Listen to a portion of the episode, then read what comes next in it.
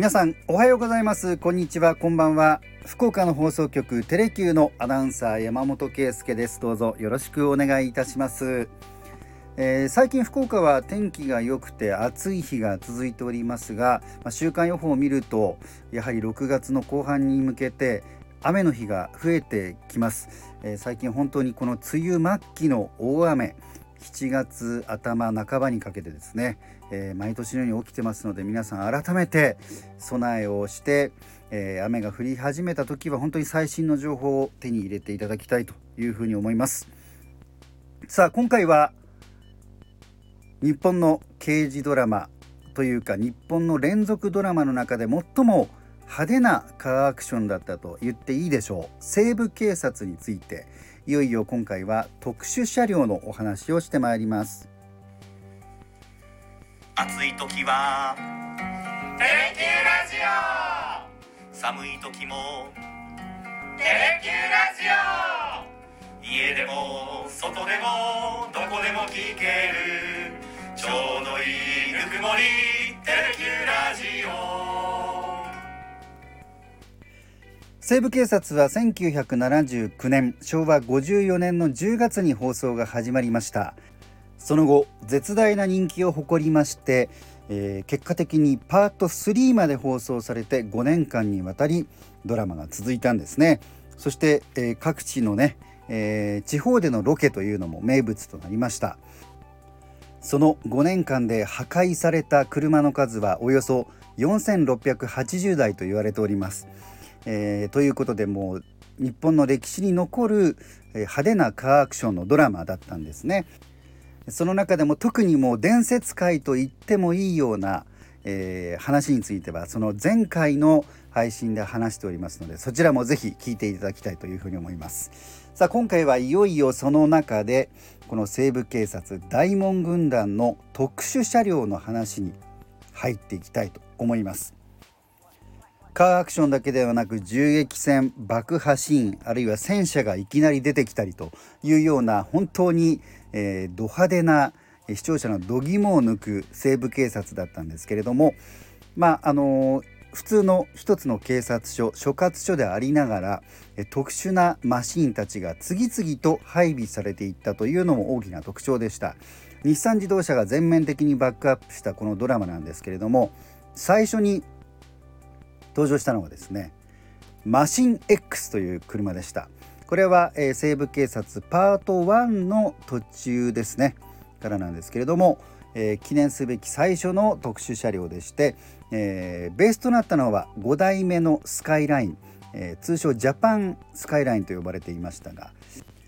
その後続々と配備される大門軍団の特殊車両に比べますとこの第1号となったマシン X は見た目は比較的おとなしめでございます。ボディカラーは黒でちょうど横の部分ですね、えー、運転席助手席のドアノブの少し上あたり、えー、が車の前から後ろにかけてゴールドのラインが引いてあります。そしてホイールもアルミホイールも金色ゴールドでございました。そして助手席が取り払われてそこにさまざまな機械コンピューターが、え搭載されてるんですね。改めて画像を見ても本当にあの大きな箱がいくつも載せてあるんですがまあこの2020年代だったらもうスマートフォン1台でねいろんなことができますが、まあ、当時はまだそこまで行ってませんでしたので、えー、こういったものが積まれておりました。そしてこれにまあ、えー、渡哲也さん演じる団長大門刑事だけではなくて他の刑事も乗るんですけれどもね、まあ、通常は、えー、セドリックなどの覆面パトカーを使用し、まあ、いざ犯人検挙逮捕というようなところになるとこのマシン X が登場するということでございました。そして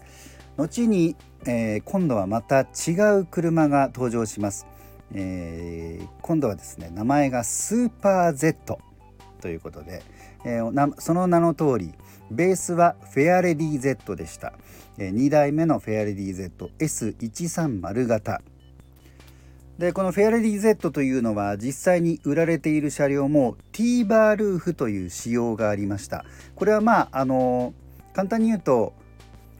サンルーフとオープンカーの間ぐらいちょっとサンルーフ寄りというような開放感のあるものなんですが、えー、っと運転席と助手席の間に、えー、屋根のところ天井にはその間の部分は残りながらも運転席助手席の真上は大きく取り外せるというようになっているんですね。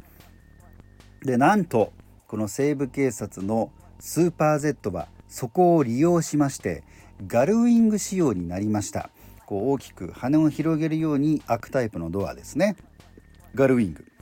ところが、まあ、当時これ技術的な問題だったのか、えー、ちょっと定かではないんですが本来ガルウィングっていうのはもう人が乗り降りするその足元の部分下から全体がガバッと開くんですがこれは本来の窓の部分よりちょっと下ぐらいまで、えー、少しドアを本来のドアを少しえぐるようにして、えー、上半分がガルウィングで下は下で普通に横開きのドアというそういう二重構造になっていました。これねやはりちょっといろいろ難しさがあったのかもしれませんけれども、えー、ただこれはですね要するに走りながらの銃撃戦もできるということでこの窓の部分をガバッと開けてそこで場合によっては大門さんがショットガンでボーンと撃つということもありましたね。それであのー、まあ西部警察のファンの方はおなじみなんでしょうが方にはおなじみなんですけれども、えー、偽のスーパー Z が登場してなんと最終的にはサーキットでバトルをして走りで決着をつけようというような回もあったんですね。でどうやらこれはまあ、スペアとして2台制作されたということでそのもう1台が使われて、まあ、偽物が現れたというような形で最後は渡哲也さん演じる大門刑事が富士スピードウェイ、えー、有名なサーキットですけれどもこちらで対決をするそんな回もありました。というわけでジャパンスカイラインベースのマシン X そしてフェレディ Z ベースのスーパー Z この2台紹介しました。えー、この後ねどんどんと人気を博してパート3まで続いた西部警察ですがなんと、えー、特殊車両たちも、まあ、言葉を選ばずに言うとエスカレートしていきます。まあ、それぐらいねあの大人気だったということもありますしどんどんもう本当の、えー、実際の警察とは離れてもねとにかく見応えのある作品になっていくわけなんですがそのどんな車がその後に登場していったのかというのを次回お話ししたいと思います。